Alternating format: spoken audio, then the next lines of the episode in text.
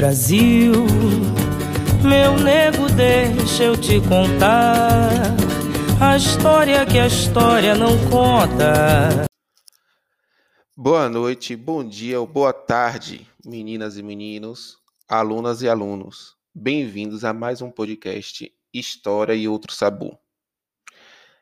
Bom, eu sou o professor Rafael e hoje nós vamos falar sobre a construção do conhecimento histórico. Vamos tentar entender o que é história, para que serve a história, como se estuda a história e quais são os conceitos, ou seja, quais são as palavras que a história mais utiliza, que é tempo histórico, que é temporalidades, simultaneidades, continuidades e rupturas. Para isso, a gente vai estudar o material que foi enviado na semana passada, o que a gente chama de caderno de aprendizagem.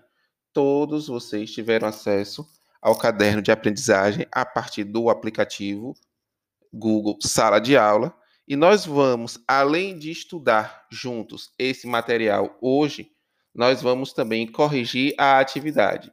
Então, se preparem, peguem o caderno, peguem as anotações de vocês, peguem a caneta, o lápis, sentem-se que lá vem história. Escutem com sabor.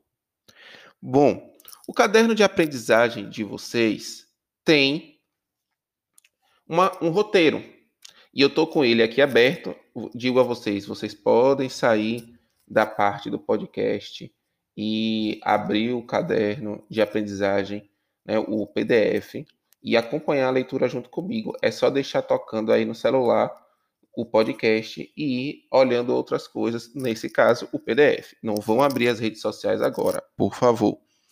Bom, o nosso primeiro tema, a construção do conhecimento histórico, é pensar inicialmente o que é história, para que serve.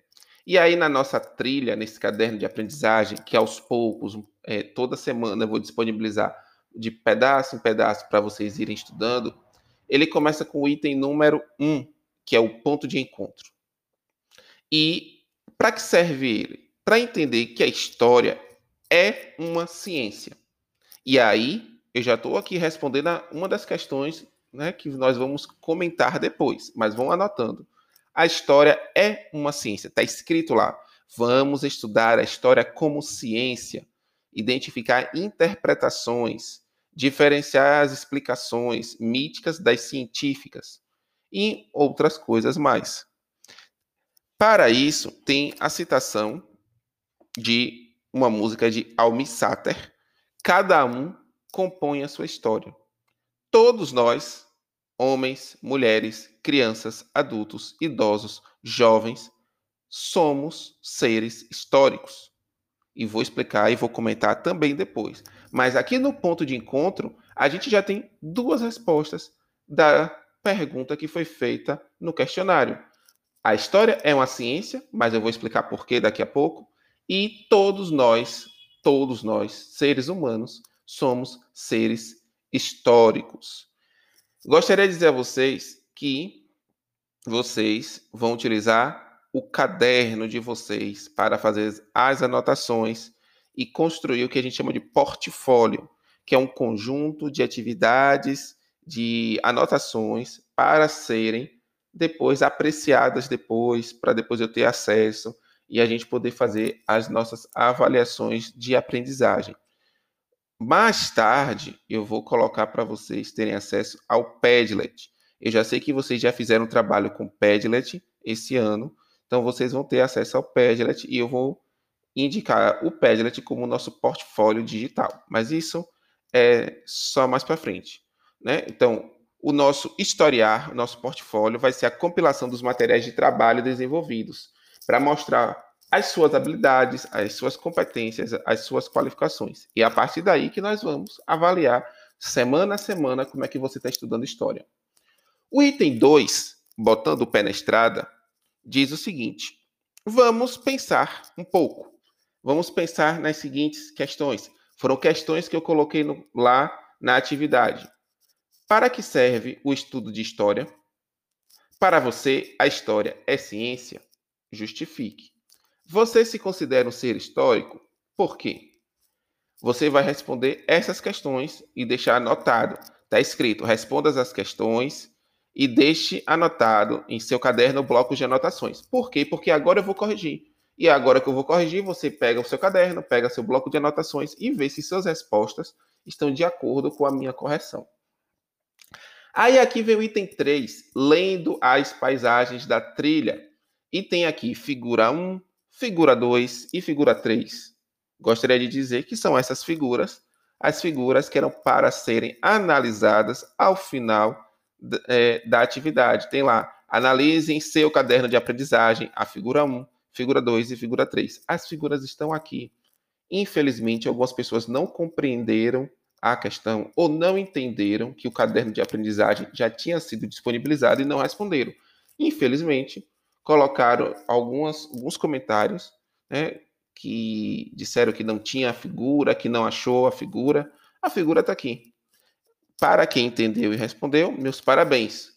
É, as figuras mostram um homem dominando o fogo, um homem das cavernas, mostra também pinturas rupestres e mostra também o lançamento de um foguete na figura 3. Essas figuras, mais tarde, daqui a pouco, na nossa atividade, vamos analisá-las para entender para que serve o que é história.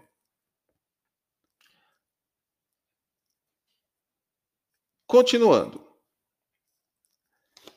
Para é, poder melhorar o aprendizado nessa, nessa trilha, eu disponibilizei para vocês um vídeo, pequeno vídeo curto, no YouTube, para vocês estudarem o que é história, para vocês pesquisarem.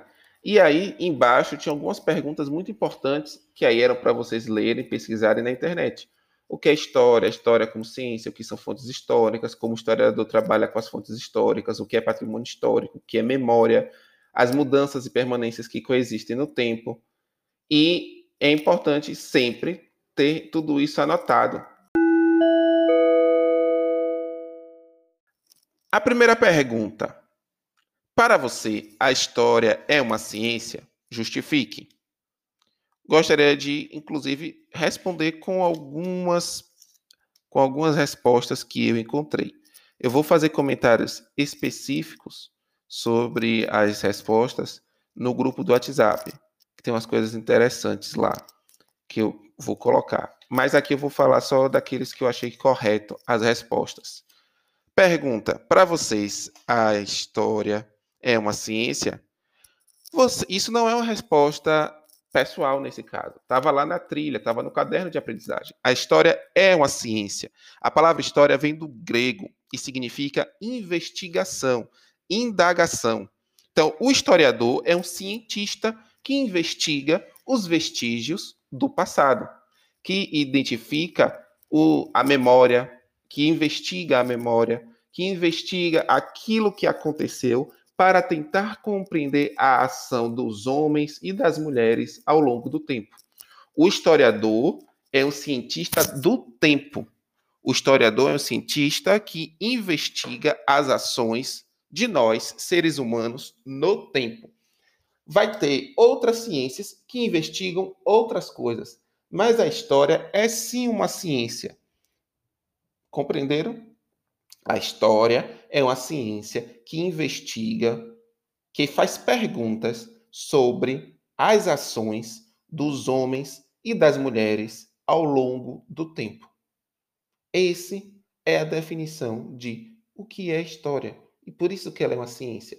Porque para investigar, para fazer perguntas ao passado, nós temos métodos, nós temos práticas, práticas científicas que eu vou colocar para vocês daqui a pouco. Então, a outra pergunta era: para que serve o estudo da história? Para que serve? Fiquem, depois que eu disse a vocês o que é história, para que serve então? A história serve para compreender alguns aspectos da vida humana. Serve para compreender a maneira com as, como as pessoas viveram, como as pessoas se relacionaram. para compreender os pensamentos, os valores, a moral, para compreender o trabalho, para compreender os governos, para compreender as obras de arte, para compreender é, a indústria, para compreender o comércio. A história serve para entender as ações humanas, as ações econômicas, as ações culturais, as ações artísticas ao longo do tempo. A história estuda a religião, a história estuda a moda, a história estuda a vida cotidiana, a história estuda relações de trabalho, tudo que vocês imaginarem que foi feito pelo homem e pela mulher ao longo desses milênios que nós existimos, tudo isso é objeto de investigação da história. Então a história serve para isso. Aí vem uma terceira pergunta. E aí eu vou começar aqui agora a colocar algumas é, respostas de vocês. Eu não vou citar os nomes, mas espero que vocês se lembrem. A segunda, a terceira pergunta era: você se considera um ser histórico? Aí teve uma, uma pergunta, uma pessoa, um aluno especificamente, que respondeu: não, porque ser histórico é algo que já passou. Para, para, para, para, para tudo. Apaga, a luz, apaga tudo, apaga a luz, apaga tudo. Que é isso? Como vocês puderam ver, apaga, apaga, apaga, apaga tudo. Vocês são históricos. Vocês são meninos e meninas, adolescentes, jovens, históricos. Então, ser histórico é algo que está acontecendo no tempo e que possui uma história. Então, eu vou agora chamar atenção aqui para algumas respostas que eu achei adequada. Teve uma pessoa que colocou: sim, pois estamos em constante evolução e mudança e construímos nossas histórias a cada dia. Meus parabéns. Gostei muito, muito, muito dessa resposta. Teve uma resposta também que eu achei aqui muito interessante, porque esse exercício era para vocês pensarem, lendo as atividades, pesquisando, né, e não copiando da internet. E aí teve uma pessoa que respondeu assim, eu achei muito legal. Você se considera é, um ser histórico? Aí a pessoa respondeu.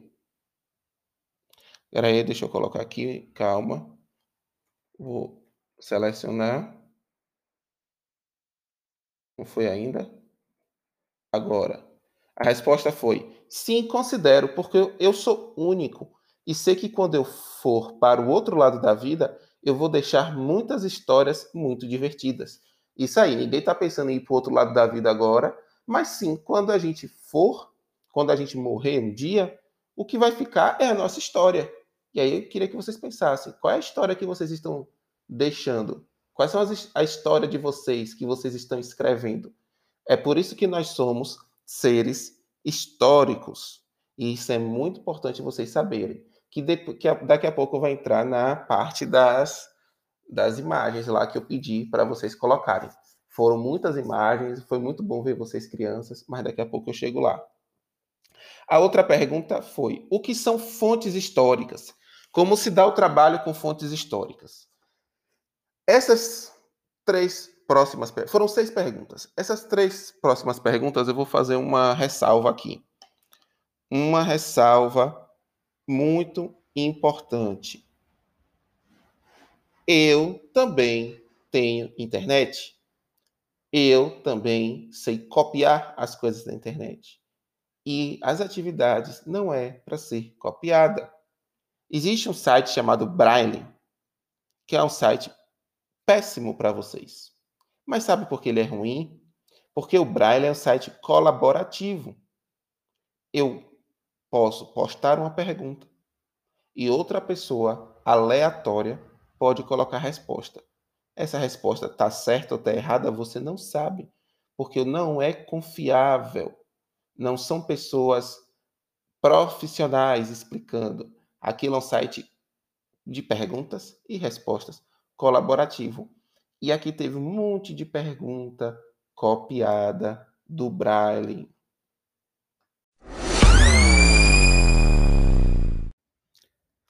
Mas eu vou responder para vocês as três perguntas. O que são fontes históricas e como se dá o trabalho com as fontes históricas? As fontes históricas são os vestígios deixados pelos homens e as mulheres ao longo do tempo.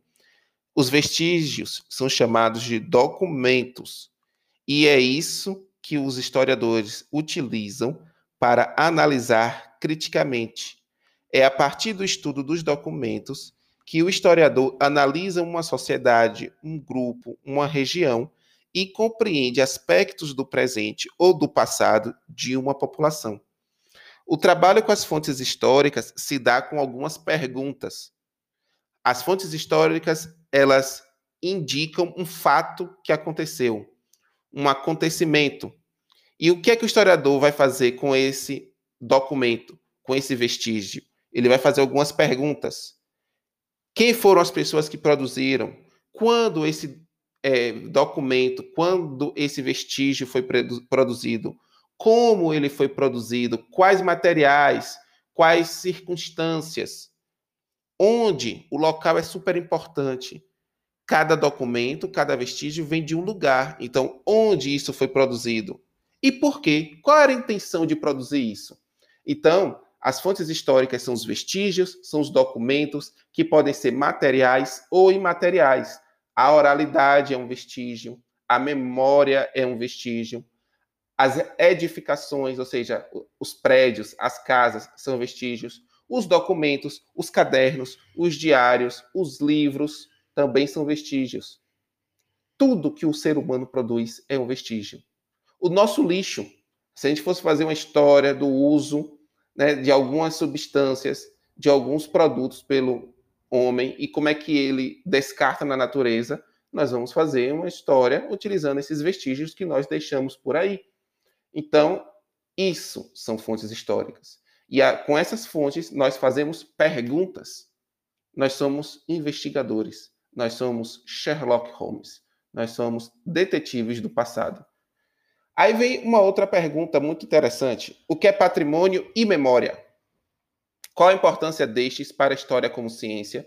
Aí teve muita gente que pegou no dicionário, teve gente que copiou no Braille, teve gente que copiou em outros lugares, porque assim, eu acho que vocês esquecem que sou eu que estou corrigindo, né? E eu também sei usar a internet há muito tempo.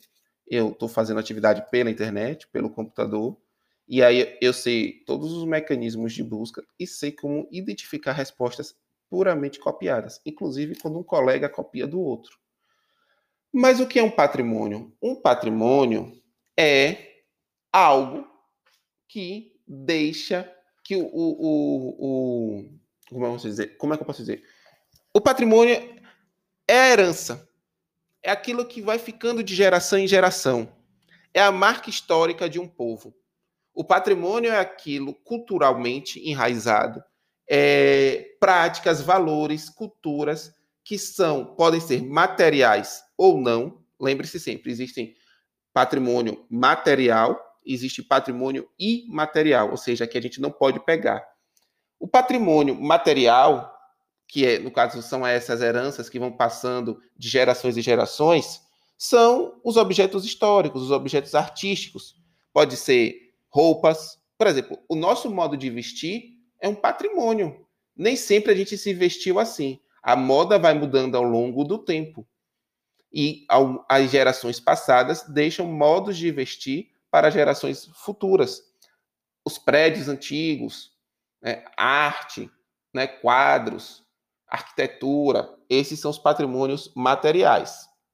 Já o patrimônio imaterial são as tradições, as festas religiosas, é patrimônio imaterial, a gastronomia. Existem comidas que, que são específicas de um lugar e cada comida tem um jeito específico de fazer. Eu, quando eu cheguei aqui, por exemplo, eu encontrei um bolo de milho, esqueci onde é feito, mas é um bolo de milho que vende na feira, inclusive na Parnaíba. E é um bolo de milho muito interessante, que só faz aqui. Peta.